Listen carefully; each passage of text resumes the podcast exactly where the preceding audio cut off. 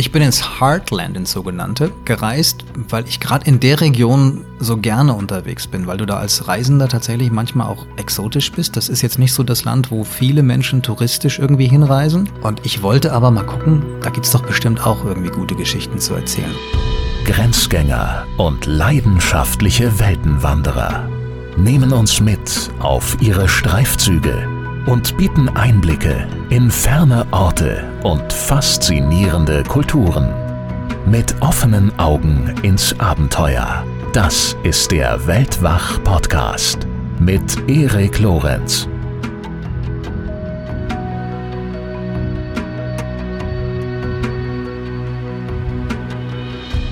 Staaten im Herzen der USA sind für viele ja nur Flyover States, also nicht wirklich eine Reise wert. Wer aber doch hinfährt, der oder die erlebt große Herzlichkeit und lernt mitunter auch skurrile Typen kennen. Und in diesem Gespräch, in dieser Episode von Weltwach, erzählt uns Dirk Rohrbach von einigen dieser Begegnungen und Erlebnisse. Und wir streifen dabei mit ihm durch Nebraska, durch Iowa, Indiana, Kentucky und auch ein paar andere Bundesstaaten. Wir erhalten an Dirks Seite ein Gefühl dafür, worin die Faszination des amerikanischen Heartlands besteht, aber auch dafür, worin einige Irritationen bestehen, die es für Dirk unterwegs bereitgehalten hat. Bevor es damit losgeht, gibt es jetzt noch rasch einen Hinweis auf unseren neuen Werbepartner, über den ich mich wirklich sehr freue, denn es handelt sich um eine Destination und zwar eine, die mir ganz besonders am Herzen liegt. Westaustralien. Ich war ja selbst schon etliche Male in Australien. Ich habe insgesamt über anderthalb Jahre dort gelebt und bin diesem Land wie wenigen anderen verbunden. Viele ganz besonders starke Erinnerungen habe ich in Westaustralien gesammelt und äh, seit März 2022 sind nun, nachdem sie Covid-bedingt ja lange geschlossen waren, endlich die Grenzen wieder geöffnet. Das heißt, die Einreise nach Westaustralien ist wieder möglich mit gelockerten Einreisebestimmungen. Und äh, es ist natürlich dementsprechend auch nur eine Frage der Zeit, bis ich mir das selbst zunutze mache und zurück zurückkehre, hoffentlich bald. Jana aus dem Weltwachteam war sogar noch schneller als ich und ist gerade jetzt schon für einige Monate Down Under und arbeitet von dort aus weiter. Sie hat also definitiv alles richtig gemacht. Westaustralien ist Australiens größter Bundesstaat. Er ist siebenmal so groß wie Deutschland, hat aber nur 2,6 Millionen Einwohner. Und das bedeutet unendliche Weiten. Und die bedeuten wiederum Vielfalt ohne Ende. Irgendwo in Westaustralien ist immer Sommer. Das heißt, für jede Reisezeit gibt es dementsprechend auch eine passende Region. Also wenn ich das ganz grob mal umreiße, dann bietet sich der Süden an für den Zeitraum Oktober bis März und der Norden von März bis Oktober. Und natürlich, diese Regionen, die unterscheiden sich zum Teil ganz erheblich voneinander. Es gehört zu meinen schönsten Erinnerungen meiner Australienzeit, mit dem Auto ganz im Süden zu starten und mich dann über tausende Kilometer langsam gen Norden hochzuarbeiten. Und dabei dann natürlich durch die unterschiedlichsten Landschaften zu kommen und mitzuerleben und auch mitzuerfühlen, wie sie sich verändern, diese Landschaften. Und mit ihnen natürlich die Luft und auch die Farben. Also das blau-türkise Meer, das sehe ich hier gerade so vor meinem inneren Auge, die weißen Sandstrände, die saftig grünen Wälder, dann die roten Felsen und Schluchten mit ihren klaren Felspools, in denen man dann auch oftmals schwimmen kann. Und das alles je nach Jahreszeit durchsetzt von bunten Wildblumen. Ha, Westaustralien. Also ihr merkt, ich bin bereit, ganz ehrlich, und ich danke Tourism Western Australia für die Unterstützung dieser Folge. Und jetzt noch ein rascher Hinweis für die Mitglieder des Supporters Clubs und dann geht's auch wirklich los mit Dirk Rohrbach. Äh, eine neue Plusfolge ist kürzlich erschienen und zu Gast darin ist Uli Kunz und ich spreche mit ihm über die Geheimnisse der Nord- und Ostsee. Uli Kunz kennt ihr vielleicht, er war vor längerer Zeit schon mal äh, bei Weltwach zu Gast und zwar in Folge 44 und darin hat er uns äh, unter anderem von einem der spannendsten Momente seiner Tauchkarriere berichtet. Er wäre nämlich mal fast verschluckt worden von einem Buckelwal. Und er hat uns auch davon erzählt, wie er Forschungstaucher geworden ist und warum ihn zum Beispiel speziell Schleimale so sehr faszinieren. Ja, also Uli Kunz ist Forschungstaucher, er ist Meeresbiologe, Unterwasserfotograf und Terra X Moderator und in dieser Funktion hat er kürzlich einige Filme produziert und auch moderiert über heimische Gewässer, über die Nordsee und die Ostsee. Und er ist bei dieser Gelegenheit einigen tollen Geheimnissen auf die Spur gekommen, dieser Gewässer. Und genau darüber unterhalten wir uns in der aktuellen Plus-Folge. Hört da also unbedingt rein, solltet ihr Supporters Club-Mitglieder sein. Und wenn ihr das nicht seid, kein Problem, bin ich euch nicht böse. Aber falls ihr vielleicht doch tatsächlich Lust habt, unser Format zu unterstützen auf diese Art und Weise, dann freue ich mich natürlich sehr. Schaut gern auf weltwach.de vorbei für die entsprechenden Infos. So, und jetzt geht es los mit Dirk Rohrbach. Viel Spaß und bitteschön. Dirk, schön dich zu sehen. Ja, gleichfalls. Willkommen zurück bei Weltwach. Ich danke dir für die Einladung, wie immer, ja. Und jetzt hier so gegenüber ist er noch schöner. Hier gegenüber, du hast ja keine Vorstellung, wie viele Leute ich schon versucht habe, äh, hier einzuladen, um endlich mal nicht äh, Bildschirm zu Bildschirm zu sprechen, sondern im Angesicht. Ja. Aber es kommt irgendwie keiner. Warum der nicht? Erste. Ich weiß es nicht. Du bist in Los Angeles. Liegt's an Der mir? Strand ist nicht weit, das kann nicht sein. Danke, dass du kommst. Ja, sehr gerne, vielen Dank. Ja. Ich will dir nicht das Gefühl geben, dass du jetzt der Letzte bist. Nee, der nee, nee, nee. Nee, so habe ich das gar nicht aufgefasst. Nein. Aber ja, ist toll. Ich, weil es ist auch schon so lange her, dass wir uns tatsächlich persönlich gesehen haben. wirklich eine ganze Weile. Ich habe nämlich mal nachgeschaut. Unser erstes Gespräch, die ersten beiden Folgen, die haben wir aufgezeichnet. Ich glaube, es war sogar Ende 2017 und erschienen sind die Folgen dann Anfang 2018, also vier Jahre schon her. Das stimmt, ja. Wahnsinn. Und seitdem haben wir uns ja nun wirklich einige Male auch unterhalten. Ja. Immer wieder über die USA. Darüber, wie du den ganzen Yukon River mehrfach ja abgepaddelt bist. Mhm. Missouri, Mississippi. Deine Liebe zu den Vereinigten Staaten, aber auch, wir haben auch darüber gesprochen, was du daran weniger magst. Ich will nicht vielleicht sagen hasst, so Liebe, Hass, Hass, Liebe, aber es, wir haben schon, glaube ich, versucht, Ja. vielen Facetten dieses Landes gerecht zu werden. Die deiner- Leidenschaft, ja. ja, deiner Leidenschaft für Ja. dieses Land. Yukon River, Mississippi, Missouri und so weiter und so fort. Haben immer wieder über dieses Land gesprochen. Und ja, deswegen freue ich mich wirklich ganz besonders, dass wir jetzt endlich auch mal in diesem Land sprechen. Das stimmt, ja. Wie geht's dir denn hier eigentlich so? Sehr, sehr gut. Ich werde natürlich oft gefragt, äh, vermisst du Deutschland? Amerika hat ja jetzt nicht mehr den allerbesten Ruf schon seit äh, 10, 20 Jahren. Du hast das ja mehr mitbekommen, glaube ich, als die meisten, weil du ja auch davon lebst, über Amerika zu berichten. Und ich erinnere mich auch, dass ich dich in einer der frühen Folgen auch mal gefragt hatte, wie ist es denn für dich als jemand, der sich dem Ziel verschrieben hat, dieses Land ja auch zu promoten, zu erklären, die Schönheit zu zeigen?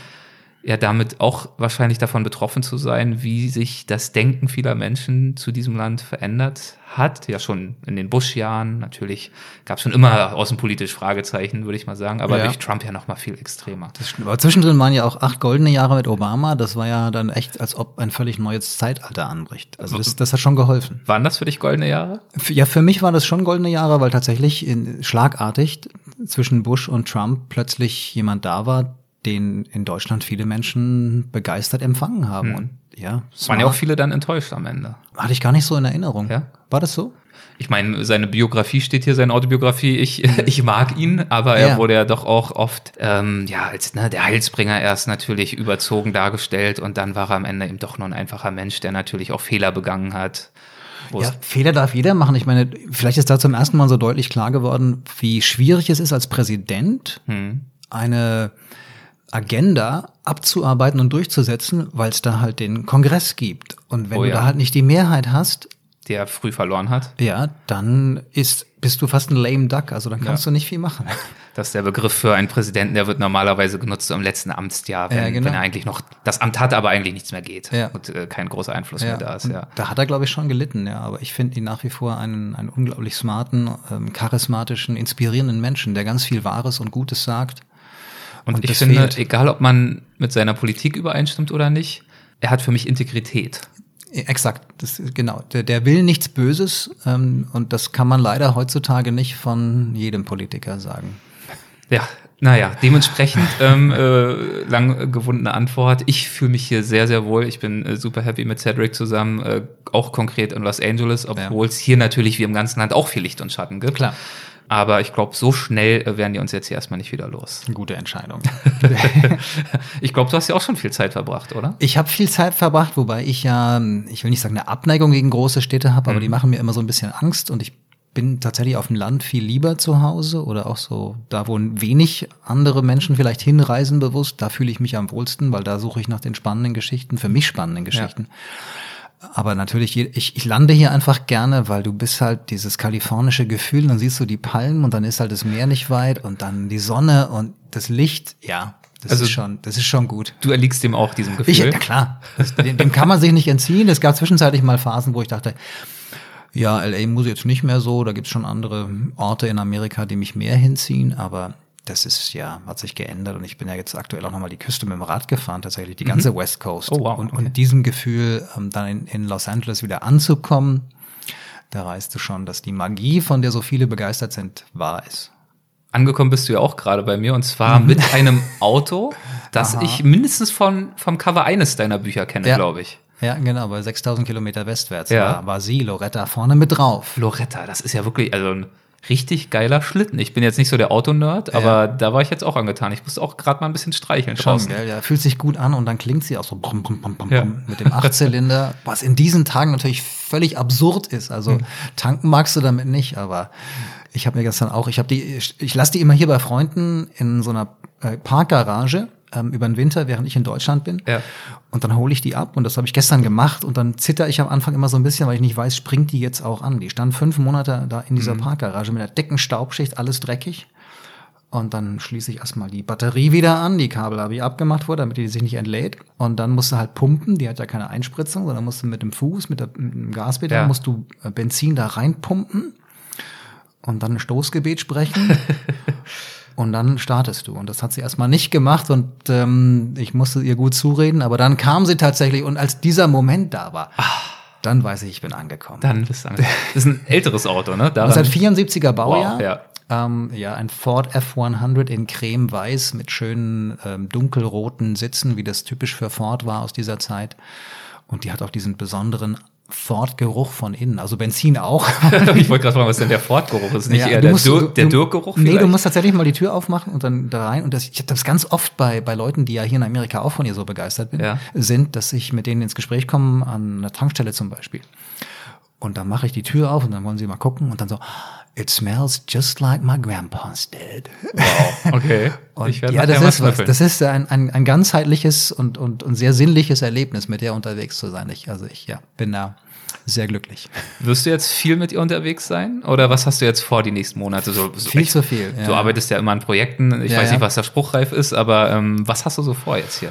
Wie lange bleibst du hier? Was wirst du machen? Ich bleib voraussichtlich bis November, es sei denn, Deutschland wird wieder dicht gemacht, wegen der nächsten Corona-Welle, von der wir alle nicht hoffen, dass sie kommt. Dann würdest aber- du vorher rüber wechseln, meinst nee, du? dann würde ich länger bleiben, weil dann Ach so, noch länger. Dann würde ich Okay. noch länger hier bleiben. Habe ich ja letztes Mal auch schon gemacht, aber Ja. kam ich nur für zwei Monate im September 2020, Mhm. um Podcast-Geschichten für den 50 States Podcast zu sammeln. Sprechen wir gleich drüber. Und dann haben sie das Land dicht gemacht und am Ende war ich 14 Mhm. Monate hier und bin erst im November letztes Jahr zurück nach Deutschland und war jetzt knapp fünf Monate dort, auf Tournee auch glücklicherweise, Mhm. endlich wieder, das hat schon auch gut getan und jetzt bin ich vorgestern gelandet und wieder hier. Und jetzt überlege ich gerade, ich habe zwei Monate Zeit, aber die, also ich habe viel zu tun. Ich habe für den Podcast muss ich die nächste Staffel produzieren und noch ein Feature über die Amish machen, ähm, das ich gerne erzählen will. Und dann drehen wir unseren Film weiter. Wir haben letztes Jahr angefangen, den Missouri, also die Geschichte meiner Kajakreise auf Missouri und Mississippi, Ja. 6000 Kilometer zu verfilmen als Fünfteiler fürs Fernsehen. Da gibt's ja schon das Buch zu und natürlich Genau. auch unsere Doppelfolge. Genau. Und, jetzt eben den Film, Vortrag und jetzt den Film Wow. als letzten, letztes Beispiel oder letzte,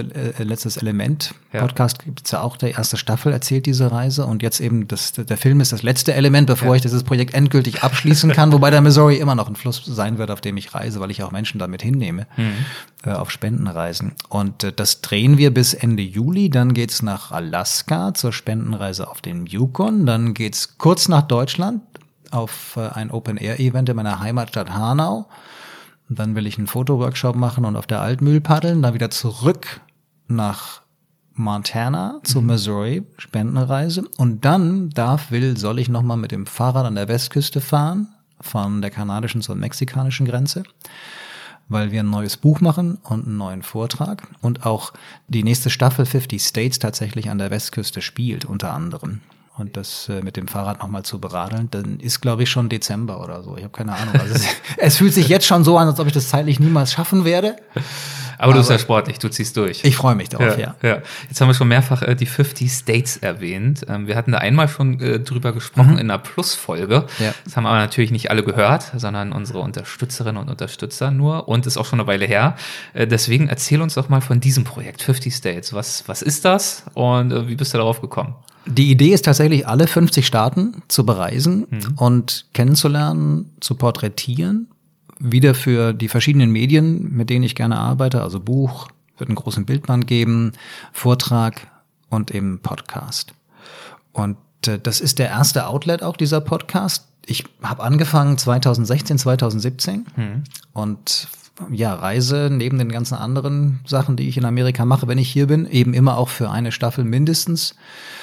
Und ich brauche so pro Start ungefähr eine Woche, um die Geschichten zu sammeln. Das sind immer so vier, fünf Geschichten und erzähle das dann eben in der Podcast-Folge, die ungefähr 20, 25 Minuten lang ist und zusammen mit dem Bayerischen Rundfunk mache ich das. Und der Plan ist, zum 250. Geburtstag Amerikas im Jahr 2026, also in vier Jahren, fertig zu sein. Das heißt, alle Staaten bereist zu haben und dann mit Buch und Vortrag eben die Menschen hoffentlich auch zu inspirieren. Hast du das Gefühl, on track zu sein?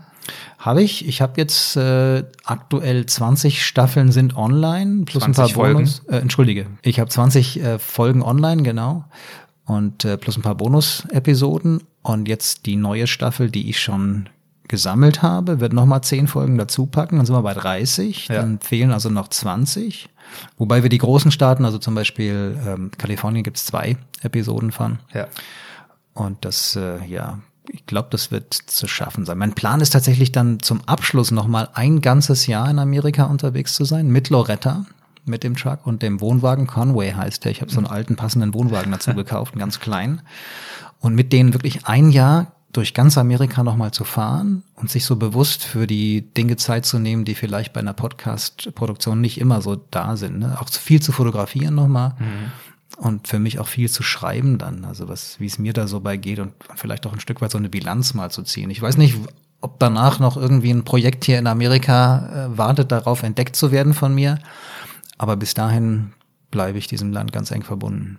20 Minuten für einen Bundesstaat ist ja auch sportlich. Äh, sportlich. Ja. Ich meine, du ne, machst noch die Bücher, machst tausend Sachen. Ja. Aber wie legst du fest, welche Station du versuchst zu berücksichtigen und dann unterzubringen? Also pro Folge sind es ungefähr vier bis fünf Geschichten, die ich erstmal versuche zu recherchieren. Ich mhm. arbeite ganz oft mit den Tourismusverbänden zusammen oder mit der Tourismusabteilung des entsprechenden Ministeriums pro Staat und erzähle denen, was ich vorhabe. Viele kennen mich mittlerweile auch schon, weil es gibt Agenturen in Deutschland, die das, die die vertreten und die kennen meine Arbeit. Und dann erkläre ich ihnen, ich suche nach Geschichten, die schon irgendwie das äh, Land, also den Staat erzählen. Die Protagonisten, die sollen was mit dem Land zu tun haben. Die sollen dafür stehen mit dem, was sie sind oder eben was sie machen. Das soll aber auch so ein bisschen off the beaten path sein, also nicht so ganz mainstreamig. Ich muss jetzt nicht irgendwie das Empire State Building porträtieren. Mit dem Hausmeister da unbedingt sprechen. Mit dem vielleicht schon wieder sagen, eher. Das wäre schon wieder interessant. Genau, das wäre eben ein Dreh, wie, wie es für mich dann wieder Sinn macht. Ja. Dass ich eben jemanden finde, der was Besonderes macht. Mhm. Oder so, so ein Anstreicher irgendwie für die Golden Gate Bridge. Ja, ja sol cool. solche Aspekte sind wieder gut, aber jetzt nur so rein äh, irgendwie vorstellen, oder irgendein Museumsdirektor, der mich durch ein Museum führt, das versuche ich eher zu vermeiden, sondern schon irgendwie besondere Charaktere. Und ich mag ja auch die wie nennt man die Freigeister, die Freaks manchmal auch. Ich mhm. mag so schroffe Persönlichkeiten, die ganz viel zu sagen haben auch. Vielleicht sind sie wortkarg, aber wenn sie was sagen, dann hat das Wucht. Und mit denen sich zu unterhalten, da, da sind schon so manche Dinge mir selbst offenbart worden, die ich so spannend finde, dass ich sie eben gerne auch teile. Und für solche Charaktere ist ja Amerika nun wirklich das perfekte Land. Ne? Absolut, ja. Mit, mit, dem vielen Platz, den Amerika einfach hat, habe ich das Gefühl, da, da fühlen die sich besonders wohl, da wachsen die, da leben die. Ja. ja da haben die den Raum, sich so zu entfalten, wie sie wirklich Absolut. sind. Das ist nicht immer gut. Das ist nicht immer gut, aber ähm, es ist zumindest ein Fakt. Also in, in einem ja. Staat wie Deutschland gibt es natürlich vielleicht auch Menschen, die so veranlagt sind die dann dort vielleicht eher scheitern in ihrer Existenz ja. und gar nicht die Möglichkeit haben, sich so einen Ort zu suchen, wo sie einfach sein können. Genau, ja. ja. Das, das sehe ich schon auch so. Und das ist einer der Gründe, warum ich hier so gerne bin. Ich habe das Gefühl, das ist ein wesentlicher Unterschied tatsächlich. Hier ist der Platz, um groß zu träumen und das Ding zu machen. Ich habe in den letzten Jahren den Eindruck, da kann man schon auch manche merkwürdigen Weltansichten entwickeln. Ja die dann auch gefährlich sind. Also ich glaube schon, dass diese Verschwörungstheorien, die, die es hier einfach gibt in einem Ausmaß, das bei uns in Deutschland oder Europa vielleicht noch nicht so ausgeprägt ist, dass das auch ein Stück weit an dem Land liegt und der Weite und der Einsamkeit. Und ja. man muss sich eben nicht mit anderen Menschen arrangieren, sondern man lebt in seiner Blase und entwickelt die so ein Stück weit und das kann schon manchmal auch in die falsche Richtung losgehen. Ich würde gerne mal mit dir über die aktuelle, also die momentan noch aktuelle dritte Staffel sprechen Ja. von 50 States. Denn in der ersten warst du, glaube ich, vor allem unterwegs entlang Missouri und Mississippi. Mhm. Da ist dann die erste Staffel resultiert, da ist das Buch resultiert, darüber haben wir schon gesprochen. Ja. Äh, In der zweiten Staffel warst du dann entlang der äh, Southern Border unterwegs, Ja. Mhm. zu Mexiko. Ähm, kann man sich natürlich auch wunderbar anhören. Ein paar Stationen hatten wir auch in besagter Plusfolge äh, besprochen. Ähm, wo hast du dich in der dritten Staffel umgeschaut? Ich bin ins Heartland, ins sogenannte, gereist, weil ich gerade in der Region so gerne unterwegs bin, weil du da als Reisender tatsächlich manchmal auch exotisch bist. Das ist jetzt nicht so das Land, wo viele Menschen touristisch irgendwie hinreisen. Die Amerikaner nennen diese Staaten im Heartland auch gerne Flyover States, weil da gibt's nur Getreidefelder, lohnt sich nicht, also fliegen wir drüber hinweg und landen irgendwo, wo spannender ist, an der Westküste zum Beispiel. Ganz genau. Und ich wollte aber mal gucken, da gibt's doch bestimmt auch irgendwie gute Geschichten zu erzählen. Und Heartland sind so die Staaten, so ganz grob Mississippi links und rechts, würde ich mal sagen. Okay. Ja, vielleicht noch ein bisschen weiter nach Westen. Die die Dakotas kannst du mit dazu zählen. Und dann ja von Nord nach Süd, also von der kanadischen Grenze bis runter Mexiko oder Golf von Mexiko. Das waren so die Staaten, die ich eben bereist habe. Ich habe in Nebraska angefangen und dann einen ganz großen Loop gemacht über Iowa und Indiana und Illinois, Kentucky. Dann war ich in Nashville, weil ich eine Sonderepisode über meine Lieblingsstadt machen wollte, wegen der Musik und habe viele tolle Geschichten da gefunden. Und dann bin ich noch nach Kansas und Oklahoma. Und das sind die Geschichten, die ich jetzt in Staffel 3 aktuell erzähle. Ich finde es sehr interessant. Flyover State klingt natürlich sehr abfällig. Da Ja. fliegt man halt drüber, für was anderes sind die gar nicht gut. Ja. Äh, Füllmasse gewissermaßen. Heartland ist ja aber schon wieder eigentlich fast so, da posiert das wahre Herz des Landes. So habe ich das auch empfunden und ich glaube, das trifft's auch mehr als Flyover States, weil ich habe so viel gute Geschichten da gefunden. Und da gibt's ja auch so weite Landschaften. In Kansas habe ich zwei ganz skurrile Typen getroffen. Einer äh, lebte unterirdisch in einem alten Bunker oder einer alten Raketenbasis, wo eine völlig absurd riesige Lake Rakete früher stationiert war. Und äh, die hat er gekauft, als man gemerkt hat, die Raketen taugen nichts und der Kalte Krieg war da eh vorbei. Und hat sich da eingerichtet über Jahrzehnte hinweg. Also äh, tief unter der Erde Ja. oder in 20 Etagen oder wie kann ich mir das vorstellen? Ja, das ist äh, unter der Erde. Im Grunde Ja. ist es eine große Etage, aber Ja. die ist halt äh, richtig hoch. Und ähm, hat da sich so ein kleines Paradies geschaffen. Es gibt einen kleinen ähm, Wintergarten, wenn du so willst, wo er dann manchmal die Sonne äh, genießt. Und dann habe ich einen getroffen, der hat, das ist eigentlich ein Künstler, obwohl er sich selbst nicht so sieht und wahrscheinlich dann irgendwie auch so am Rande des Wahnsinns, wenn du dich so mit dem unterhältst. Der hat einen Ort geschaffen, der heißt Truckhenge. In Anlehnung an Truckhenge. Stonehenge hat der einfach Trucks aufgerichtet Ja.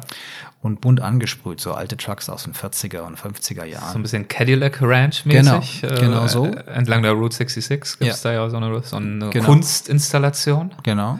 Und das hat er halt mit alten Trucks gemacht und hat mir dazu die Geschichte erzählt, weil die Behörden gesagt haben, er soll mal auf seinem Grundstück aufräumen, da stehen so viele alte Autos rum. Und ähm, im Englischen, you gotta pick up your trucks. I mean, it's just, you know, garbage, trash. Ja. Just pick them up. Ja. And then he told me, and then I picked him up. Und dann ging die Hand so hoch und er hat sie quasi aufgerichtet. Also das ist ein, ein Wortspiel, das Ja. natürlich im Englischen eigentlich nur Pick them up, funktioniert. heb sie hoch. Und Genau. er hat es aber so verstanden, dass er die jetzt irgendwie wahrscheinlich so halb eingegraben hat, dass sie aufrecht genau, stehen gewissermaßen. Genau, er hat quasi eine Achse ist äh, einbetoniert, die ist Ja. in der Erde und dann haben sie so einen 45 Grad Winkel ungefähr, äh, wie bei der Cadillac Ranch auch. Und das ist jetzt Truckhenge und dann kam Boathenge noch dazu. Und also der lebt in so einer riesigen Halle und malt und spricht so schnell und, und verwirrend, dass man ihm kaum folgen kann. Und ich habe echt Schwierigkeiten gehabt und gedacht, kann ich davon überhaupt irgendwas verwenden? Aber rückblickend war es dann doch irgendwie eine schöne Geschichte. Ich hatte mir auch gemerkt, dass du gesagt hast oder in den Shownotes geschrieben hast äh, zu der Folge, dass er dich wirklich fast in den Wahnsinn getrieben hätte. Ja, am Anfang, das war, ich halt das Mikro hin und ich, und der, also er hat, ich will nicht sagen, dass der, dass der Wort- oder Sprachstörungen hat, aber das muss man sich anhören, wie schnell der spricht und dass du ihm kaum folgen kannst. Aber zwischendrin kommen dann immer so Goldstücke und du denkst dir, der ist schon brillant auf seine Weise. Aber manchmal ist ja der, der Grat sehr schmal, auf dem man da wandelt.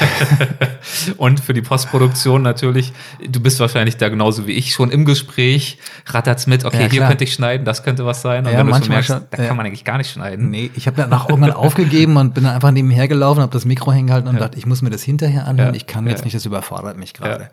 Und ich arbeite, ich weiß nicht, wie du das machst, aber ich arbeite mit so einem mit so einer App, die dann transkribiert, also das quasi mhm. abschreibt. Mhm. Ich wusste, dass die völlig überfordert ist. Soweit ist die künstliche Intelligenz nee, nun wirklich nee, noch nicht. Nee, das schaffen die nicht. und dann habe ich für mich so zusammengefasst, so ungefähr um was es ging und so die, die wichtigen Stellen oder die, die ich entziffern konnte, die ja. habe ich dann rausgestrichen.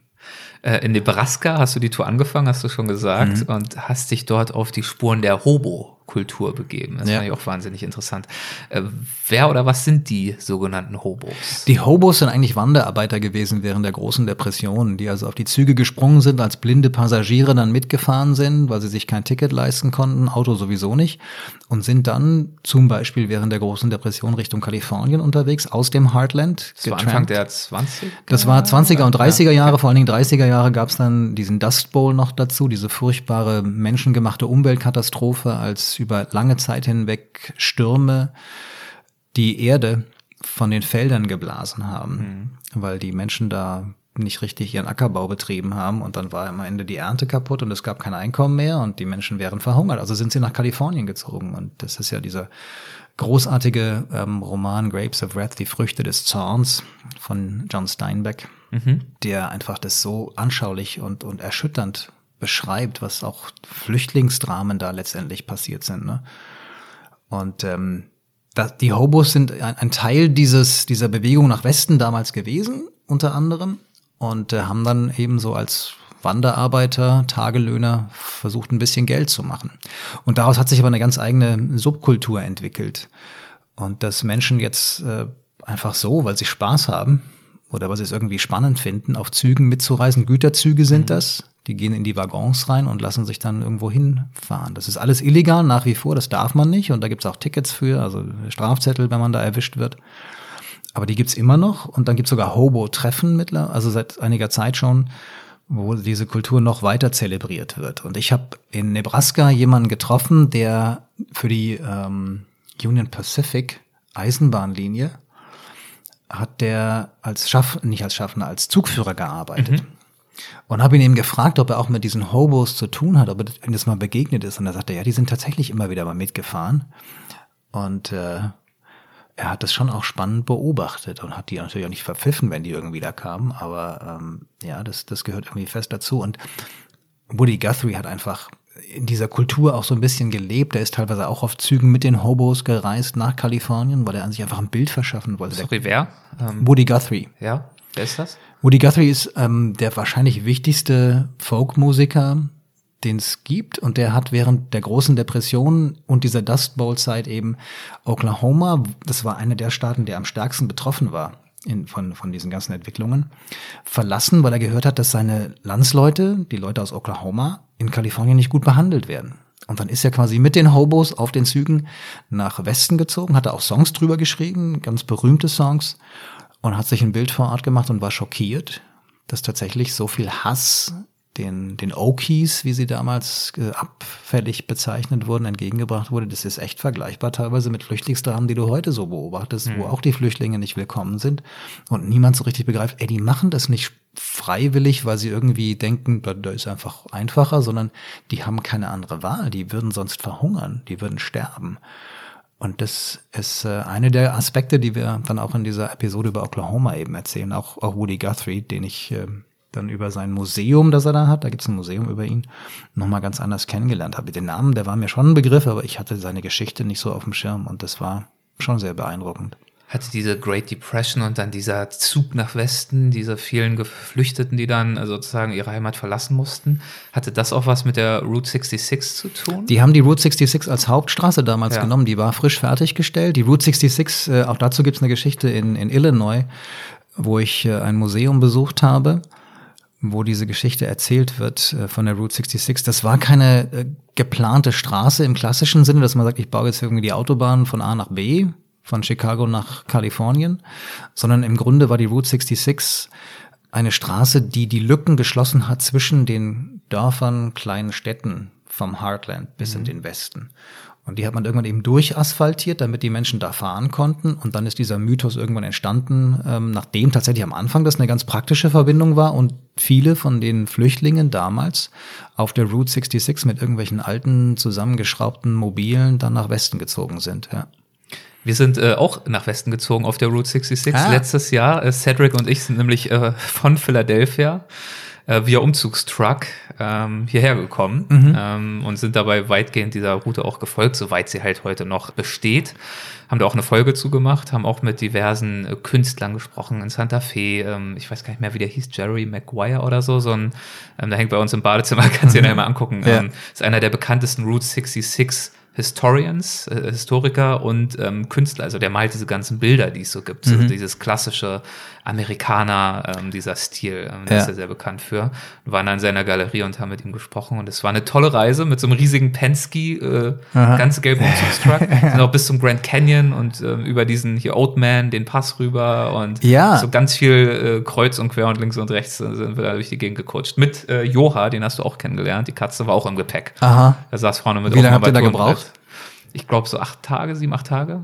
Schafft es natürlich auch schneller, aber ja, wir haben uns natürlich die ja, Zeit logisch. genommen. Bei das der muss man zelebrieren. St. Louis, ja da habe ich an dich gedacht, als wir dann da standen, Missouri, Mississippi. Haben wir kurz davor erst drüber gesprochen gehabt. Ähm, da war ich so ein bisschen auf den Spuren unterwegs. Ja. ja. Ja, das ist natürlich, also ich möchte schon auch irgendwann mal die Straße, soweit sie sie noch gibt, irgendwie entweder mit dem Fahrrad oder mit dem Moped oder mit dem Auto klassisch fahren. Vielleicht im Rahmen der 50 States Finale. Ja. Dann, wenn ich dieses Jahr möchte, weil das gehört einfach irgendwie dazu. Also der, und der Mythos ist jetzt ja interessanterweise viel größer als damals. Ne? Das war damals gefährlich und gar nicht beliebt, diese mhm. Straße, weil die unglaublich schmal war mit vielen Kurven. Und dieser Mythos ist eigentlich erst entstanden, nachdem die Route 66 dicht gemacht war. Die haben sie in den 80er Jahren stillgelegt offiziell, weil es keinen Bedarf mehr gab. Da war die Interstate gebaut und dann ist die im Grunde verfallen. Und dann gab es aber eben örtlich viele Menschen, die waren so begeistert oder es war für sie auch die einzige Möglichkeit, diese kleinen Dörfer und Städtchen noch am Leben zu halten, weil die Hauptstraße eben nicht mehr genutzt ja. war. Ja. Und dann haben sie es irgendwie geschafft, tatsächlich diesen Mythos aufrechtzuerhalten oder überhaupt erst groß zu machen. Und der zieht nach wie vor die Menschen an. Und die Route 66 ist wahrscheinlich weltweit die berühmteste Straße von allen. Ja, und genau dieser Mythos und auch dieses Engagement in diesen Ortschaften, das sind mhm. ja oftmals nicht mehr als Kaffs. Also da passiert ja nicht viel. Da ja. führt halt diese Straße durch. Und alle paar Kilometer gibt's mal so eine bescheidene, eine kleine Sehenswürdigkeit. Manchmal sind die auch cooler, manchmal auch weniger. Ja. Was ich dort immer wieder beeindruckend fand, war diese Heimatverbundenheit der Menschen, die sich für diese Straße engagieren. Und es sind oftmals Menschen, die selbst diese Straße noch nie abgefahren haben, die aus ihrem eigenen Ort noch nie rausgekommen sind. Ja. Ich erinnere mich da an ein Gespräch, da hatten wir auch ein kurzes Interview mit einer Dame in Galina, das ist mhm. einer dieser Ortschaften. In Kansas, ne? Ja, mhm. für uns war das ehrlicherweise, ich will da niemandem zu nahe treten, doch ein sehr deprimierender Ort. Ähm, es war auch total verregnet an dem Tag, trist, ja. die Shops alle verlassen, die Farbe perlt und blättert überall ab. Und dann gibt's da diesen alten, diese alte Gasstation mit diesen äh, Fahrzeugen, den historischen aus dem Pixar-Film Cars. Mhm. Und da stand sie drin und hat da die Stellung gehalten, war aber weit und breit kein Tourist, außer dann uns irgendwann mal. Ja.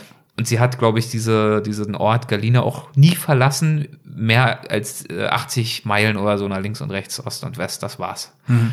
Und sie hat mit so einer Leidenschaft von dieser Straße, von ihrer Stadt, von dieser Route gesprochen, die dafür sorgt, dass sie zwar selber nicht reist, aber die Welt zu ihr reist und bei mhm. ihr durchreist und war so stolz auf ihre Heimat, dass ich mich dann richtig geschämt habe, da erstmal so als der typische arrogante Durchreisende, ja, hier ist ja irgendwie gar nichts los. Ja. Aber Heimat kann halt sehr viel bedeuten. Und gerade im Hardline, das ging mir auch so bei der gesamten Staffel, dass ich das Gefühl hatte, die waren so heimatverbunden und ähm, im positiven Sinne aber auch absolut, ne? ja. absolut. Kann ja. ja. auch oft zu fragwürdigen. Äh, ja, nee, aber einfach stolz tatsächlich, so wie du es beschrieben hast, und die alles dran setzen, ihren Ort am Leben zu halten und andere Menschen dahin zu holen, auch um sie zu begeistern für ihre Heimat. Und das ist schon bewegend und, und auch irgendwie inspirierend, ja. Ich glaube, eine sehr heimatverbundene Dame hast du in Nebraska, wenn wir da noch ganz kurz so bleiben, ja. kennengelernt. Sie hieß oder heißt, wie heißt sie dann noch gleich? Es war auf jeden Fall in Monoway. Monoway. Monoway. Ist das ja. richtig in Erinnerung? Ja, ich glaube, glaub, man spricht es Monoway aus und ich glaube, es ist indianisch, aber so genau habe ich es auch nicht verstanden. Ja. Aber ja, in der Tat, das ist ähm, die vermeintlich kleinste Stadt in Amerika mit Einwohnerzahl eins. und das war sie ja. eben. Elsie, jetzt habe ich Elsie, ja. genau. Elsie lebt da als einzige Bewohnerin. Das war früher äh, zu Hochzeiten irgendwie ein Eisenbahnerstädtchen mit vielleicht zwei, dreihundert Leuten. Mhm. Also auch nie so richtig groß, aber da hat die Eisenbahn eben da noch gehalten und drumherum gibt's ganz viele Felder. Das heißt, die Bauern haben da ihre Güter dann irgendwann verladen auf die Eisenbahn und als die dann dicht gemacht war, ist das äh, Städtchen immer kleiner geworden und am Ende bleibt nur noch Elsie übrig. Und die hat eine Bar dort, die sie betreibt, da ist sie auch noch, mittlerweile hochbetagt in den 80ern, also in hohen 80ern, also es geht auf den 90 zu, ist sie da immer noch, soweit sie das kann, jeden Tag. Und dann gibt's noch eine kleine Library, die sie für ihren Mann am Laufen hält. Der ist verstorben mittlerweile, mhm. aber sie hat seine Bücher dort alle so in Regale sortiert und da kann jeder kostenlos rein und kann mal gucken oder auch mal das Buch in die Hand nehmen. Und das ist eine Anlaufstelle für die ganzen Menschen dort. Das ist echt wie so ein Sammelplatz und Begegnungsstätte gleichzeitig. Und da kommen eben die Farmer aus der Gegend. Und manchmal kommen auch gezielt Touristen, Besucher, um Elsie zu treffen die an sich schon eine ganz charismatische und, und spannende Persönlichkeit ist. Und da, da bin ich gesessen dann irgendwie in dieser Bar und, und hatte im Vorfeld versucht, ein Interview mit ihr zu bekommen. Und da hat sie gesagt, ich will nicht mehr reden mit den ganzen nee, Journalisten, das ist, nee, nee. Und ich dachte dann, ich fahre da jetzt mal trotzdem hin, ich muss das einfach mal gucken. Und dann hat sie auch natürlich sofort erkannt, wer ich bin. und dann kamen wir ins Gespräch und irgendwie nach zwei, drei Stunden habe ich sie gefragt, ich weiß, Sie wollen eigentlich nicht, aber wäre es denn trotzdem okay, wenn ich einfach mal ein paar Fragen stelle? Sure, go ahead.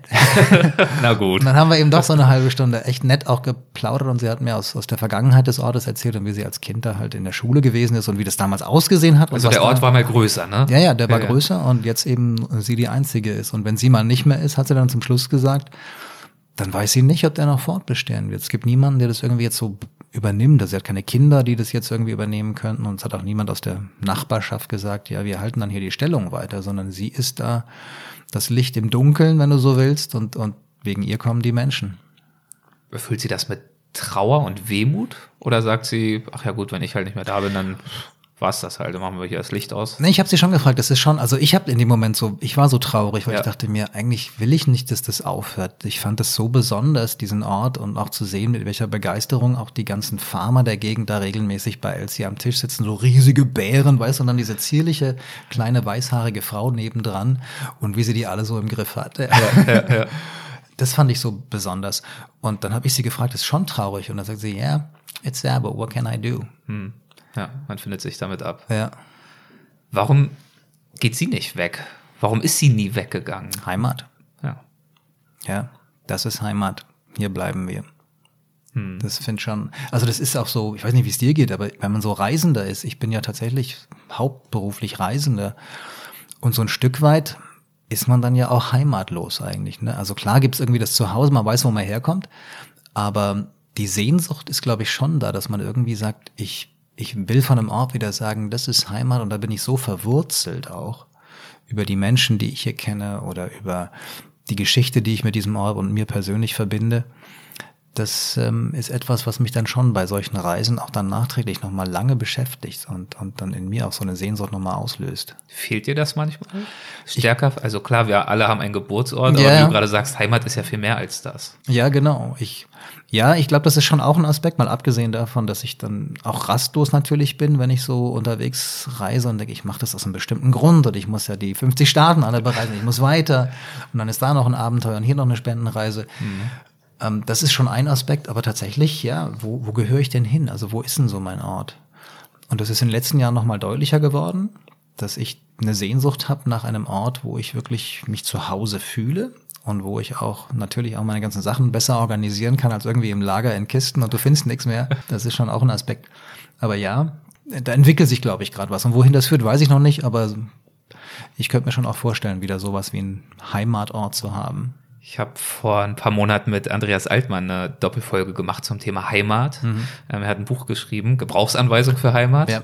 Und er als Vielreisender könnte man ja auch erstmal überrascht sein, aber wenig überraschend ist Heimat für ihn natürlich auch ganz, ganz viel. Heimat kann Musik sein, Heimat können Menschen sein, Heimat können, kann der eigene Körper sein, der ist ja auch eine Form von Heimat. Ja. Also wir haben alle diese Dimensionen durchgespielt. So wie du vorhin gesprochen hast, könnte ich mir vorstellen, dass so ein Stück Heimat für dich tatsächlich dein Auto ist. Ja, Loretta ist, ist Heimat. Und Conway natürlich jetzt auch nochmal, also ja, der Anhänger ja. hinten dran, genau. Weil da kann ich auch tatsächlich arbeiten. Da habe ich einen Sitzplatz, mhm. da habe ich ein Bett, ähm, ich habe eine Küche, die funktioniert nicht hundertprozentig, aber ich kann eben auch mal was kochen. Und da bin ich Das ist schon Heimat. Und ich habe tatsächlich ja während der Pandemie 2020 im Dezember, dann ab Dezember, vier Monate in diesem Wohnwagen verbracht. Mhm. Und der ist zehn Fuß, drei Meter lang. Und der ist, die Decke ist flach, also man kann da nicht aufrecht stehen. Also wir müssen, also du und ich, wir müssten dann schon so, wenn du die Beine spreizt und weit in die Hocke gehst, dann geht es, aber sonst musst du den Kopf irgendwie schief halten. Hast du irgendwann mal eine Macke gekriegt oder war das schön für dich, diesen Rückzugsort zu haben? Ich, ich fand das schön in dem Moment. Ich, das ist, glaube ich, genau das, so wie du sagst. Das war, das war die Erkenntnis, das ist jetzt meine Heimat hier und mhm. hier fühle ich mich wohl, hier habe ich meine Routine, meinen Alltag, das gehört ja auch zur Heimat irgendwie dazu. Und das habe ich da entwickeln können. Und insofern war das schon gut, diesen Wohnwagen auch zu haben. Manchmal nervt der, weil der halt hinten dran hängt und Loretta ist ja irgendwie die Königin hier. Und dann sagen alle, boah, was ein schöner Trailer. Ja, was mit ihr denn? Sie ist doch eigentlich der Star hier. Sie ist mein, meine, meine Liebe, ja. Und er hinten macht nichts als Ärger. Aber das ist schon ja eine Bereicherung und deswegen bin ich dankbar. Den muss ich jetzt noch abholen, den habe ich noch nicht. Den muss ich. Der ist übrigens in Kingman an der Route 66. Ach schön, ja, da sind also wir auch da muss ich hin. Und deswegen fahre ich auch über Oatman bei den Eseln vorbei. Bei den Eseln vorbei, genau, dann über den Berg drüber und dann hole ich ihn. Schafft Loretta das, da den Pass? Loretta schafft es ohne ihn und auch mit ihm, weil die ist, die ist schon sehr tapfer. Also, ja. ja, ja. Langsam, aber Ach, muss ja nicht okay. immer schnell sein. Nee, also kann man eh nicht bei diesen Bergstraßen. Ne? Die stehen ja, sich ja, so.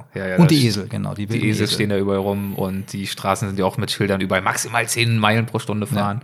genau. Das sind schon sehr enge Serpentinen. Du warst unter anderem auch, und wir werden jetzt natürlich keine Angst, nicht alles durchkauen, dafür gibt's äh, deine dritte Staffel, da soll man bitte reinhören. Aber ein, zwei Sachen würde ich gerne noch ansprechen. Zum Beispiel Iowa und da das Städtchen Riverside. Das klingt ja richtig pittoresk.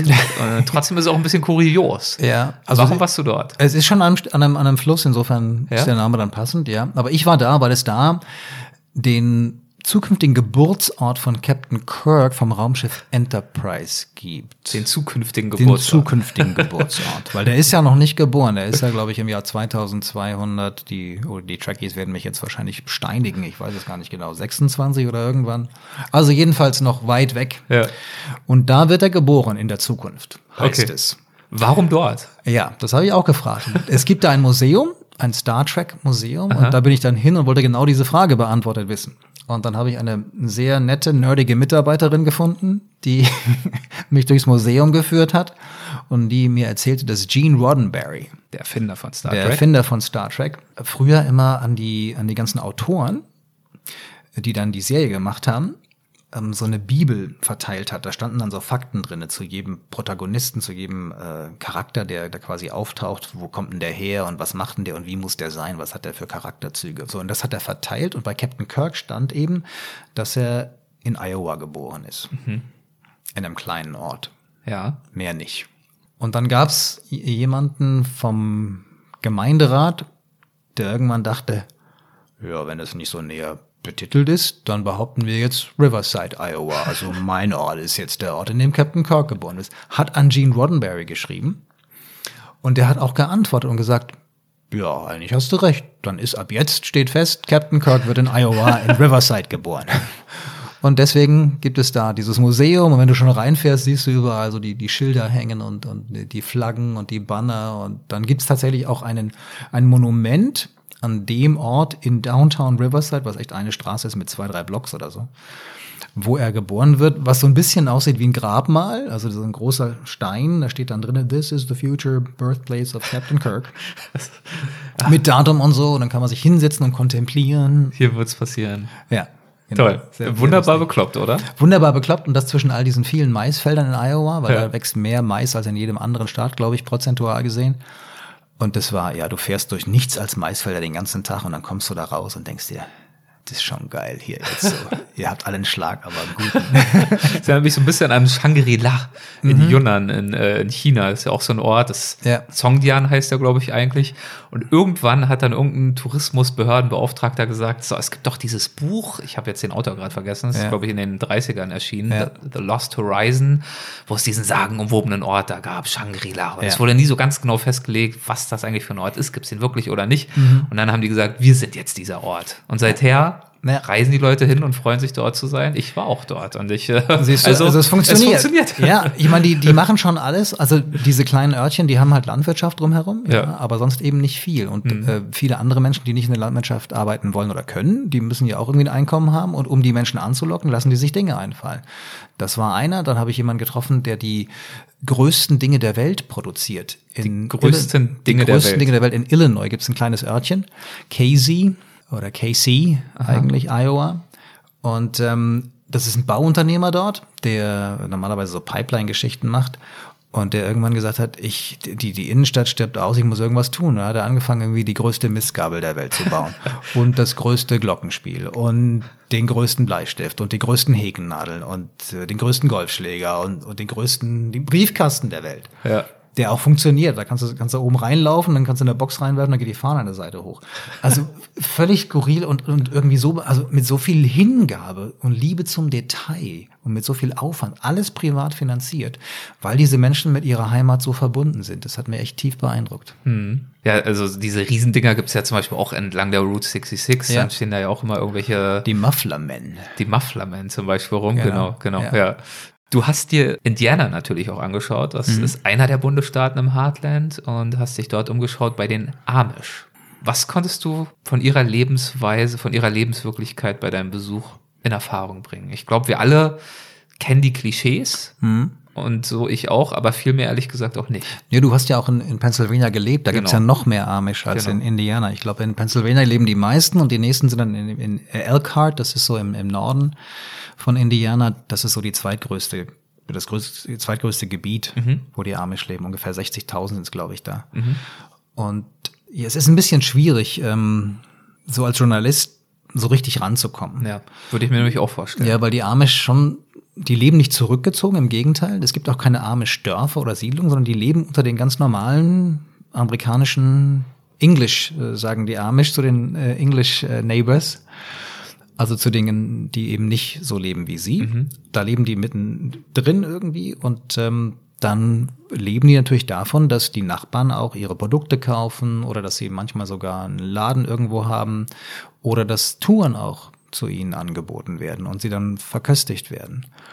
Das heißt, die sind nicht abgeschottet im klassischen Sinne, aber es gibt so ein paar Regeln, die man da berücksichtigen muss. Und für mich als Fotograf immer schwierig. Eigentlich wollen die Amish nicht fotografiert werden. Hm.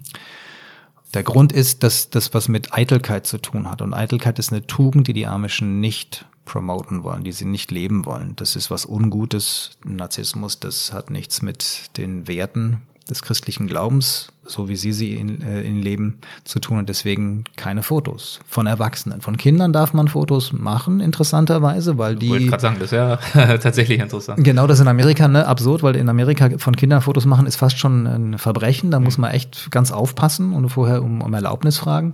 Kinder darf man eher fotografieren, weil die diese, diese Eitelkeit noch nicht kennen. Das ist noch nichts, was die irgendwie so wahrnehmen oder leben. Äh, bei Erwachsenen eben schon und deswegen lassen die sich nicht fotografieren. So. Und das war so der, der erste Einstieg. Als ich damals mit dem Rad äh, mitten durch Amerika gefahren bin, bin ich durch Pennsylvania und Lancaster ist ja so einer der Hauptorte der Amish da in Pennsylvania. Und da bin ich in so, ein, so eine Festlichkeit reingerutscht und wie so eine Art ähm, Kirmes war das fast schon mhm. auf so einem, so einem, neben so einem Feld und dann waren ganz viele Besucher da und, und es gab lecker Essen und, und so, so ein paar Demonstrationen auch, also Musik und solche Sachen aber große Schilder kein Foto machen.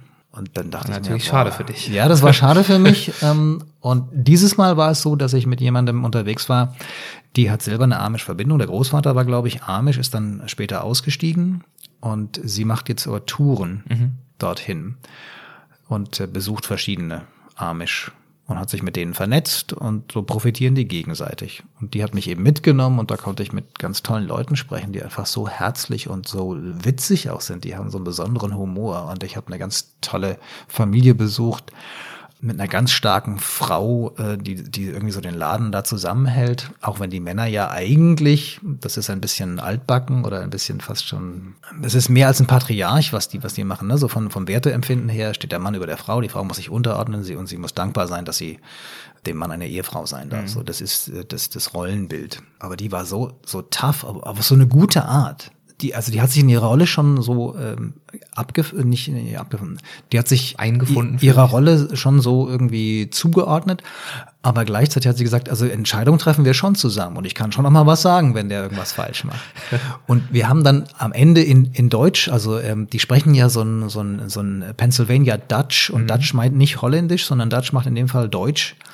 Also ein Pennsylvania Deutsch sprechen die, einen, einen Dialekt, der so aus dem südlichen Raum in, in, im deutschsprachigen, in der Region zwischen der Schweiz und Baden-Württemberg und, und ähm, angrenzenden Regionen da zu Hause ist oder ursprünglich zu Hause war. Und den sprechen die. Und dann haben wir es aber geschafft, wenn wir ganz langsam gesprochen haben, beide, dann, dass wir uns verständigt haben auf Deutsch. Und das fand ich so spannend, äh, weil ich mag ja Sprachen so. Ja. Und das zu hören und dann tatsächlich auch so zu kommunizieren. Die waren nie in Deutschland. Die sind in Amerika geboren, über Generationen hinweg. Und trotzdem sprechen sie noch ein Deutsch, das man mit ein bisschen Mühe aber schon auch eben verstehen kann. Und das fand ich echt geil. Also das ist eines der Highlights ganz klar dieser, dieser Staffelreisen. War das Elaine, von der du gerade sprichst? Das war Elaine, genau. Von Elaine habe ich mir ein äh, Zitat notiert. Sie hat ja gesagt, wenn ich es jetzt hier richtig habe, I'm not a free spirit and the sooner I realize that, the better my life will be. Ja. Also ich bin kein freier Geist, kein Freigeist und Ja. je schneller ich das begreife, ich oder wir, ich weiß nicht, wie sie das meint, Ja. desto äh, besser wird mein Leben sein. Ja, ich habe sie eben so gefragt, mit Blick gerade so auf ihre Rolle, ne? Ja. als Frau, die schon deutlich dem Mann untergeordnet ist. Zumindest im Empfinden der Amish, wie sie damit umgeht. Und dann hat sie genau das gesagt. Und ich dachte, ich bin dann zusammengezuckt, weil das ist genau gegensätzlich zu dem, wie ich so durchs Leben gehe. Und das hat mich so wachgerüttelt, ein Stück weit vielleicht, oder auch erschüttert, weil ich dachte, boah, wie kannst du denn das sagen? Also was ist denn das? Du ergibst dich so deinem Schicksal. Du bist nicht frei. Und je Genau. schneller du das akzeptierst, desto besser. Genau. Aber das war eben so dieser Widerspruch. Sie hat das gesagt und dann hast du aber diese starke, charismatische Frau vor dir, die mit so viel Charme und, und auch Witz teilweise argumentiert, erzählt und du spürst einfach diese Stärke und Kraft, die sie hat. Und im nächsten Schritt sagte sie dann, wir sind dazu da, anderen Menschen zu dienen, die glücklich zu machen. Und da war ich wieder ganz bei ihr und dachte, ja, eigentlich, natürlich, darum geht's ja letztendlich. Ja. Meint sie damit die Gemeinschaft? Also sie ist dafür Ja. da, die restliche Gemeinschaft dort Also zu unterstützen? Oder meint sie, die Gemeinschaft insgesamt ist, weil sie auch Landwirtschaft betreiben und so weiter, dafür da Beides für die sicher. Gesellschaft Gutes zu Be beides sicher. Also, also jeder Mensch äh, in ihrem Verständnis ist, ist auf dieser Welt, um anderen Menschen was Gutes zu tun. Und da bin ich hundertprozentig bei ihr. Wenn wir das alle beherzigen würden, wäre die Welt vieles um vieles besser, ja. Und ähm, da hat sie mich abgeholt und dann kamen wir eben äh, so über Sprache und, und, und, und äh, Tradition und sowas aufrechtzuerhalten und warum das so wichtig ist. Und ich habe sie dann gefragt, wie, wie ist denn das mit den, also warum lebt ihr denn so, ich habe das so nicht formuliert, aber im Grunde ist das ja eines dieser Klischeebilder, von denen du gesprochen hast, dass die Amish sich der Moderne verweigern. Sie, setzt, sie, sie verwenden keinen Strom und äh, Handys und sowas gibt's alles nicht. Computer gibt's natürlich auch nicht, wenn es keinen Strom gibt. Und ich habe sie gefragt, wer bestimmt denn das eigentlich und warum macht ihr das so? Dann hat sie mir erstens gesagt, ähm, entschieden wird das in, in jeder Gemeinde selbst. Also deswegen gibt es auch Unterschiede, was erlaubt ist und was nicht. Und die dürfen, also nur weil sie keinen keinen Strom haben, dürfen sie trotzdem Licht haben, aber eben mit Gas. Gas ist überhaupt dann, mit Gas kannst du Kühlschränke betreiben, das machen sie teilweise auch. Ähm, Autos dürfen sie nicht haben, fast alle. Also ja, ich kenne keinen Amish, der ein Auto fahren darf, in keiner Gemeinde. Ich habe verschiedene Gemeinden besucht. Und ähm, sie dürfen aber den Nachbarn fragen, ob er sie mal irgendwo hinfährt. Mir, Ihr macht euch doch gerade was vor. Also wie? Und dann haben sie mir aber gesagt, und das war dann wieder etwas, was ich sehr gut nachvollziehen konnte. Wenn wir das dürften, wenn jeder ein Auto hätte oder ein Handy hätte, dann würde jeder so sein Ding machen und die Familie würde sich mehr und mehr entfremden und entfernen voneinander. Und das wollen wir einfach nicht. Wir wollen, dass wir zusammenbleiben. Und wenn wir jetzt den Nachbarn fragen, kannst du uns als Familie mal zu einem Fest fahren oder zum Einkaufen fahren, weil es zu weit weg ist und wir das Pferd jetzt nicht vor die Kutsche spannen wollen, die sind ja fast alle mit Kutschen und Pferden unterwegs, dann bleiben wir als Familie zusammen und machen das gemeinsam. Und das war wieder irgendwie plausibel. Das ist tatsächlich, also ja, weil man, man urteilt so schnell, so ja, die ewig gestrigen, Genau. die da irgendwie in der Vergangenheit verhaftet Ja. sind, ist natürlich schon auch äh, zugegebenermaßen relativ weise, diese Erkenntnis, dass genau diese Entwicklung, die du gerade beschrieben hast, die Folgen wurden aus Ja. Smartphone, Auto und so weiter. Das ist ja halt genau das, was mit uns passiert ist, mit der modernen Welt. Also, Ja. dass sich unsere Familienbande im Vergleich zu vor 200 Jahren weitgehend aufgelöst haben. Das ist das, was man, ich meine, du siehst ja meinen kleinen Bücherschrank in meinen Laos-Büchern. Ich war drei, vier Mal in Laos für längere Zeit, über 10, 15 Jahre hinweg. Auch in Entwicklungsländern, die sich schnell entwickeln, die ja zum Teil aus dem 19. Jahrhundert ins 21. Jahrhundert katapultiert worden sind, wo Ja. es plötzlich Smartphones gibt, wo es plötzlich Scooter gibt, Mobilität, man kann das Dorf verlassen. Das sind ja alles wahnsinnig viele Möglichkeiten, sich auszuleben, Identität zu finden, ähm, mal weiter zu denken, als nur dafür zu sorgen, über Landwirtschaft das eigene Überleben zu sichern. Ja. Und gleichzeitig verändert das natürlich alles, was die sozialen Strukturen in diesen Familien bedeutet, in diesem Leben. Das heißt, die Gesellschaft wird einfach super schnell eine ganz, ganz andere. Ja. Und das ist also eine Entwicklung, die Sie dort ganz bewusst sehenden Auges ja, unterbinden möchten. Ja, also es ist ein Stück weit auch sicher Simplify Your Life, ne? Aber ich bin trotzdem immer noch nicht so ganz angekommen mit dieser, mit dieser Weltvorstellung, weil ich mir denke, ihr versucht etwas künstlich zu erschaffen und seht das auch fast wie eine Doktrin. Also man, wenn man das nicht einhält, dann werdet ihr ausgeschlossen. Das wird nicht toleriert.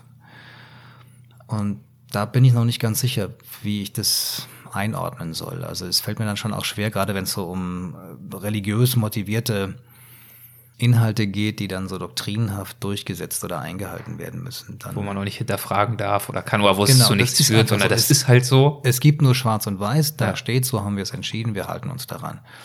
Und dann sind wir doch wieder beim Freigeist. Und ich denke mir, na, nee, das, das ist bin nicht ich. Ich will das, ich will das hinterfragen dürfen. Ja. Ich finde nur, das bringt uns weiter. Wenn wir es immer so stehen lassen würden, dann würden wir uns nicht weiterentwickeln. Wir müssen Fragen stellen.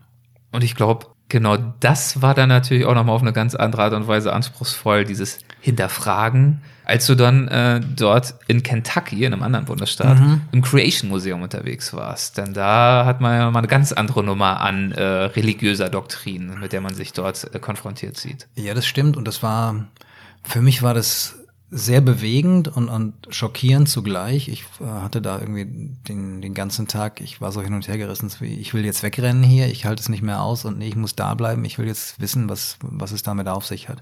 Also Creation Museum ist ein Museum in Kentucky, ganz im Norden, in der Nähe von Cincinnati, Ohio. Das ist so der Hub und man hat diesen Ort gewählt, weil eben ganz viele Menschen da sehr schnell hinreisen können. Es ist eine Foundation, eine Organisation, die dahinter steht, die es sich zur Aufgabe gemacht hat, die Botschaft, dass alle Antworten des Lebens im Buch Genesis stehen, in die Welt zu tragen. Also Genesis, Bibel. Genau, das erste Buch der Bibel. Und das sind evangelikale Christen. Und evangelikale Christen leben ja auch sehr doktrinenhaft, verweigern sich nicht der Moderne, im Gegenteil, es ist eines der modernsten Museen, das es in Amerika gibt, mit ganz viel aufwendiger Technik und Technologie. Aber die Botschaft, die vermittelt wird, ist eben jedes Wort der Bibel, nicht nur im Buch Genesis, ist Wort für Wort so wahr, wie es da steht und auch genau so gemeint. Und das müssen wir nicht interpretieren, sondern so wie es da steht, müssen wir es leben. Und das heißt im Umkehrschluss, die Erde ist von Gott in sechs Tagen erschaffen, am sieben Tag hat er pausiert. In wirklich sechs Tagen, so wie wir sie kennen. Und das ist ungefähr 6000 Jahre her, wenn man so die ganze Blutlinie äh, zurückverfolgt von Jesus und, und die ganzen Vorfahren, dann kommt man irgendwie so auf ein Entstehungsdatum, das äh, Stand heutiger Zeit 6000 Jahre zurückliegt. Also die Geschichte von den Millionen alten Funden, Skeletten, Dinosauriern ist Bullshit. Evolution, all das. Evolution gibt es nicht, sondern es ist äh, Kreationismus. Also Gott hat die Welt erschaffen und nichts hat sich einfach so entwickelt aus Zufall oder weil es die besten Chancen zum Überleben hatte. Und das wird dort penetriert als Botschaft. Und die nehmen ähm, sich Dinosaurier zu Hilfe, weil sie sagen, Dinosaurier gab's schon, die sind von Gott halt auch erschaffen worden und die waren auch auf der Arche Noah damals. Es gibt ein paar Meilen südlich davon, gibt es einen Originalnachbau der Arche, Ja. nach den Plänen, so wie sie sie aus der Bibel letztendlich herauslesen konnten. Ja. In, also in riesigen Größen und dann erklären sie, wie haben sie das gemacht mit den Dinosauriern und mit den anderen Tieren, wie haben sie die versorgt. Also das wird alles so plausibel dargestellt, dass die Menschen das als wahrhaftig anerkennen sollen. Und die Dinosaurier sind die äh, Nachfahren, entschuldige, die Drachen sind die Nachfahren der Dinosaurier, die von der Arche damals gestiegen sind. Also die Drachen aus dem Mittelalter. Ja. Und wenn du halt mit solchen Bildern arbeitest, dann hast du halt kleine Kinder und, und Familie natürlich sofort an Bord, weil, hey, mit was kriegst du die, die Kinder aus der ganzen Welt? Mit Dinosauriern natürlich. Und das hatte sowas von Gehirnwäsche da. Und das war echt so schockierend. Ich habe mich da mit einer jungen Familie unterhalten, zwei Kinder aus Kansas City in Missouri, die extra dahin angereist sind und er irgendwie so evangelikaler Pastor, äh, Jugendpastor oder so. Und er sagte, ich fühle mich jedes Mal gestärkt, wenn ich hier rausgehe. Und die Botschaft, die hier vermittelt wird, die möchte ich gerne an meine Kinder weitergeben. Und die hatten so eine, eine unglaublich schockierende Schwarz-Weiß-Bildanordnung, weil sie gesagt haben, was der Sündenfall alles ausgelöst hat, der natürlich auch so stattgefunden hat. Und dann kamen sie eben zu den ganzen furchtbaren Verbrechen und zu, sie haben einen Wolf dort als Schwarz-Weiß-Bild gezeigt, weil die Raubtiere erst angefangen haben, sich gegenseitig oder die anderen Tiere zu fressen, weil Adam und Eva halt mhm. sich nicht an das Reglement gehalten haben. Und äh, Homosexualität führt automatisch zur Hölle. Und, und also völlig absurde Thesen, wo ich mir echt dachte, oh, ich, das, das tut gerade so körperlich weh weil es die komplette Wissenschaft ausblendet, die es gibt und gab zum Thema Biologie, Evolutionstheorie und was es Ja, das, das Schlimme ist, die, die betrachten das so pseudowissenschaftlich, sag ich jetzt, mhm. äh, als ähm, liberaler Journalist. Ja. Aber die, die sagen, alles, was wir hier behaupten, können wir wissenschaftlich belegen. Die haben sich Wissenschaftler zusammengesucht, die vermeintlich belegen können mit ihren Erkenntnissen, dass die Kohlenstoffdatierung zum Beispiel überhaupt nicht korrekt ist mit der man ja das Alter von Gesteinen, äh, Versteinerungen, Fossilien, Fossilien alles Skeletten ja, genau, genau bestimmen kann. Ja. Und das, so kommen wir ja teilweise auf Millionen ja. oder ja die Erde Milliarden ähm, Jahre alt und das sagen die, das kann man so nicht sagen, sondern da kann man sich ganz schön verschätzen und mhm. dann versuchen die das zu belegen und haben vermeintlich Belege dafür und ziehen das eben als als wissenschaftliche Ausstellung auf fundiert belegt aus deren Sicht und damit überzeugen sie natürlich auch Familien, die da vielleicht ein bisschen unbedarft da reingehen. Und ich fand das echt so schockierend. Das hatte jetzt noch auch eine persönliche Note, weil ich ähm, mich selber mal mit Evangelikalern Ide äh, Ideologien beschäftigen musste, weil ich mich in so eine evangelikale Christin verliebt hatte aus Louisiana. Und das hat mich dann nochmal an diese Zeit so erinnert, was echt, ich, ich dachte, ich wache im falschen Film auf. Und besonders schlimm für mich war einfach, dass dieses evangelikale Christentum so eng mit Amerika verbunden ist. Das ist ja. Das ist nämlich keine, also ich glaube, viele haben den Begriff auch schon mal gehört, Kreationismus versus Evolutionslehre ja. und so weiter, wird ja auch oft diskutiert, was von beidem nun wie in der Schule hier unterrichtet werden kann. Also, ja. Sprich, das ist kein abstruses Nischenthema, wo es jetzt dieses eine Museum gibt, wo so ein Nein. paar äh, Menschen da vielleicht äh, schauen und dran glauben, sondern das ist ja wirklich ein Ringen, das stattfindet in einigen Teilen zumindest Amerikas darum, was ja. in der Schule gelehrt wird und was jetzt hier sozusagen als die Wahrheit angesehen wird. Evolution und all das, was wir halt uns so vorstellen, was passiert ist, versus 6000 Jahre alte Erde. Ja, und ich habe die Zahl nicht mehr ganz aktuell im Kopf, aber ich glaube, dass fast die Hälfte der Amerikaner daran glauben, also an, den, an die Schöpfungsgeschichte, so wie sie in der Bibel steht. Mhm. Und diese evangelikalen Christen ja auch nicht zuletzt Donald Trump damals mit ins Amt gehoben haben. Das ist eine unglaublich starke gesellschaftliche Gruppe, die hier ganz viel zu sagen hat. Und ich hatte das, als ich mich in Amerika verliebt hatte, vor vielen Jahrzehnten mittlerweile, hatte ich das überhaupt nicht verstanden oder überhaupt nicht irgendwie erkannt. Und ich finde das so gefährlich, dieses Gedankengut. Also, und, und dann die Kinder, die dann, weißt du, viele von. Gefährlich, von, warum? Ja, die, diese Kinder, die werden ganz oft auch homeschooled. Also die gehen nicht in das normale Schulsystem, wo man vermeintlich die Evolution lehren könnte, sondern das wollen die Eltern nicht. Das heißt, die werden zu Hause unterrichtet mhm. von den Eltern und haben überhaupt keine Möglichkeit, sich anders zu orientieren, andere Weltbilder äh, wahrzunehmen oder auch mal zu überlegen, was könnte es denn da noch alles geben, sondern das ist echt wie Gehirnwäsche, die du Kindern antust. Und das hat mich schockiert, dass man das hier einfach so hinnimmt oder im Gegenteil sogar noch ja, nicht, nicht promoted, aber zumindest so gut heißt, dass man, wir haben hier ein schönes Museum, kommt, schaut euch das an. Und wenn ihr Lust habt, dann schaut ihr morgen noch zur Arche Noah. Da erklären wir euch, warum die Arche genauso gebaut worden ist und warum sie tatsächlich funktioniert hat. Mhm. Mit allen Tieren drauf. Oh, ganz dunkles Kapitel Amerikas. Also das ähm, hat mich sehr wachgerüttelt ein Stück weit und auch in meinen, meiner Liebe zu Amerika echt ein Stück weit erschüttert. Und so ging es dir jetzt nicht nur durch dieses Museum, sondern durch die Auseinandersetzung, die auch schon bei dir stattgefunden hat vor Jahren, hast du ja angesprochen, mhm. dass du auch mal eine Freundin hattest, die diesem Glauben ja auch ähm, verfallen ist, ist vielleicht jetzt ja werden, die diesem Glauben Aus meiner Sicht war. schon, ja, ja. Also das ist. Ähm, Wusstest du das, als du mit ihr zusammengekommen bist? Ich, also wir haben uns, ja, ich wusste, äh, wie wichtig hier der Glaube ist, das wusste ich ihr, aber ich dachte mir, hey, ich bin lutherisch, äh, lutherische Landeskirche aufgewachsen, das Glaube war für mich immer wichtig. Da finden wir doch zusammen, hm. wenn die Liebe stimmt. Haben wir aber nicht. Im Gegenteil, dieser Glaube und die Glaubensauffassung, und das ist mir erst im Laufe der Zeit dann durch endlose Diskussionen mit der ganzen Familie irgendwie zu diesem Thema. Mit ihrer ganzen geworden. Familie. Mit ihrer ganzen Familie. Überhaupt, ja, keine, keine Chance. Und ich äh, ja, war natürlich entsetzt, schockiert. Ähm, das hat mir ein Stück weit das Herz gebrochen und, und da habe ich echt lang zu kämpfen gehabt, weil es eben auch so unmittelbar mit Amerika, also dem Land meiner Träume verbunden ist, dieses Thema. Und das will ich, äh, will ich so gar nicht akzeptieren, aber ja, da, darum geht's ja auch oft um Akzeptanz. Also ja. das Heartland, du hast das Einstiegs ja auch beschrieben und erklärt, das ist natürlich so ein Teil von einem Amerika, der dir eigentlich auch viel mehr liegt als jetzt so Los Angeles oder irgend so ein Moloch, eine Metropole. Du bist gern unterwegs in der Weite, in großen, weiten Landschaften. Ja.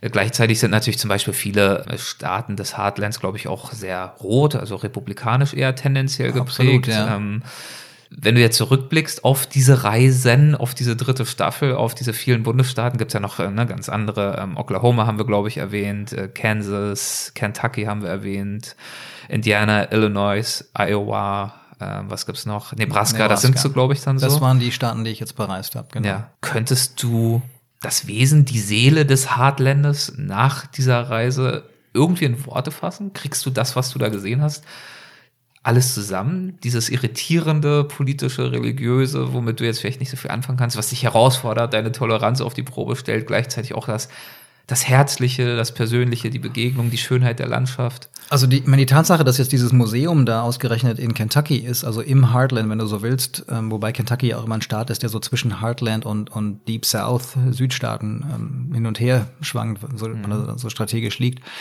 Das ist ja eine rein strategische Entscheidung gewesen von den, von den Gründern dieses Museums, weil sie gesagt haben, wir brauchen irgendwas, wo ganz viele Menschen hinreisen können, damit unser Publikum groß ist. Ja. Also das würde ich jetzt nicht Kentucky oder dem Heartland als solches Gedankengut zuschreiben. Das gibt's im tiefen Süden genauso, das findest du auch im Westen und im Osten Amerikas.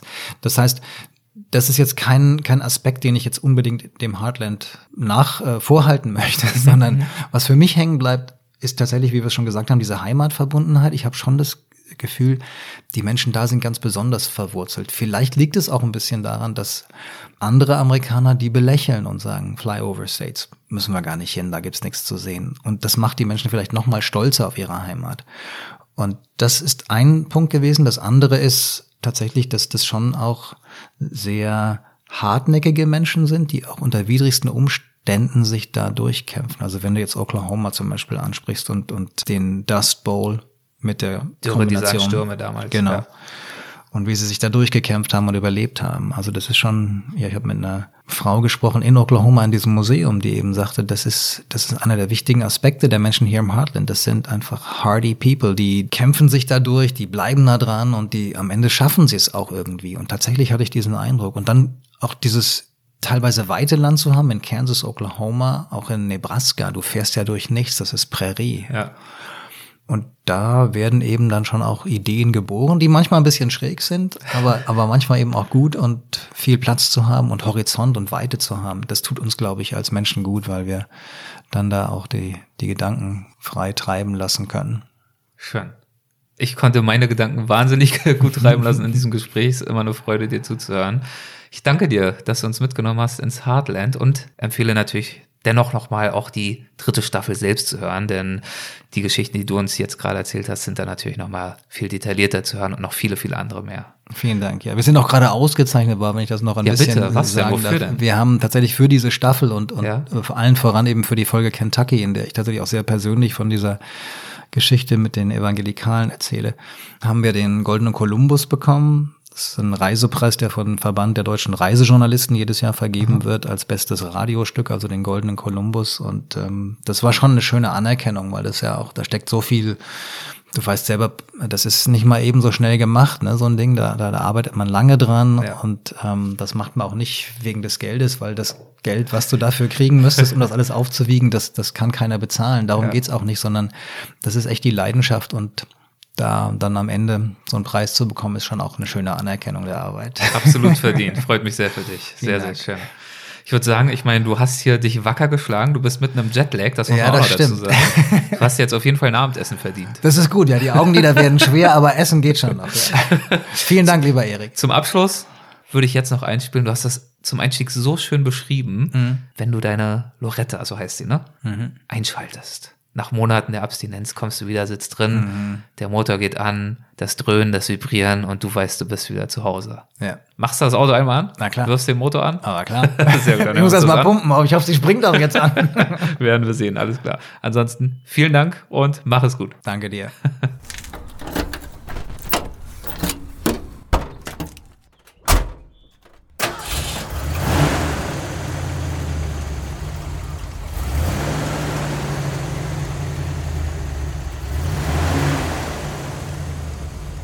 Das war Dirk Rohrbach. Äh, Wenn ihr ein Foto sehen wollt von Loretta, dann äh, schaut euch einfach das Titelbild dieser Folge an. Auf weltwach.de könnt ihr das sehen. Und ich glaube, bei Spotify, solltet ihr unsere Show dort abonniert haben, seht ihr es auch direkt im Feed als Visual zu dieser Folge. Abschließend möchte ich mich noch einmal bei unserem Werbepartner Tourism Western Australia bedanken, der diese Folge unterstützt. Ich habe ja eingangs schon kurz von meinen Roadtrips in Westaustralien erzählt und das, also Roadtrips, ist dort wirklich ein großes Thema. Es sind riesige Distanzen und das bedeutet natürlich auch, jedenfalls wenn man viel sehen möchte, der Weg ist das Ziel. Und das ist nicht etwa langweilig und mühselig, wie wenn man jetzt in Deutschland von einer Seite zur anderen fährt oder von Süden nach Norden, sondern wirklich mitunter aufregend. Man kann zum Beispiel unterwegs sein mit dem Allradwagen, natürlich auch mit dem normalen Mietwagen oder auch mit dem Campervan. Äh, Zum Beispiel, da ist dann wahrscheinlich eher ein Allradwagen angesagt, auf der Gibb River Road. Ähm, Die befindet sich in den Kimberleys und das sind 660 Kilometer Dirt Road, also ungeteerte Straße, die von Derby bis nach Kununurra führt. Oder auch der Coral Coast Highway entlang der Korallenküste führt unter anderem vorbei am Ningalo Reef, den bin ich damals entlang gefahren unter anderem. Oder auch die Southwest Edge, die führt durch den Südwesten und auch das goldene Outback. Also es gibt Möglichkeiten über Möglichkeiten, aber klar ist auch, so ein ausgedehnter Roadtrip, das ist natürlich nur eine von vielen Optionen.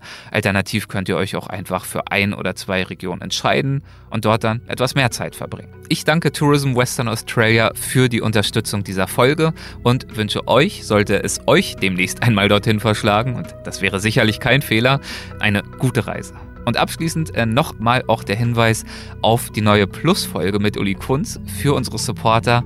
Es geht um die Geheimnisse der Nord- und Ostsee. Infos dazu auf weltwach.de. Liebe Grüße, macht es gut und bis zum nächsten Mal.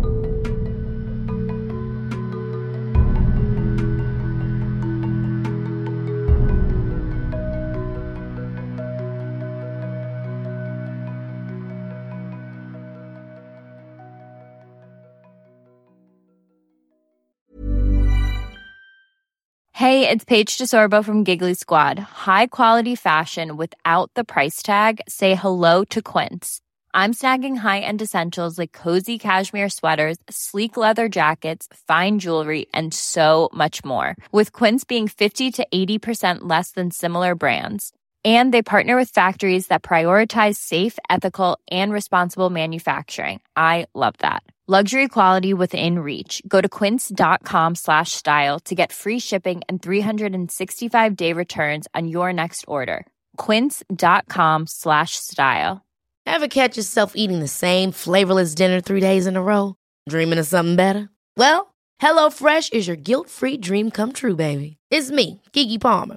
Let's wake up those taste buds with hot, juicy pecan-crusted chicken or garlic butter shrimp scampi. Mm. Hello Fresh. Stop dreaming of all the delicious possibilities and dig in at HelloFresh.com. Let's get this dinner party started.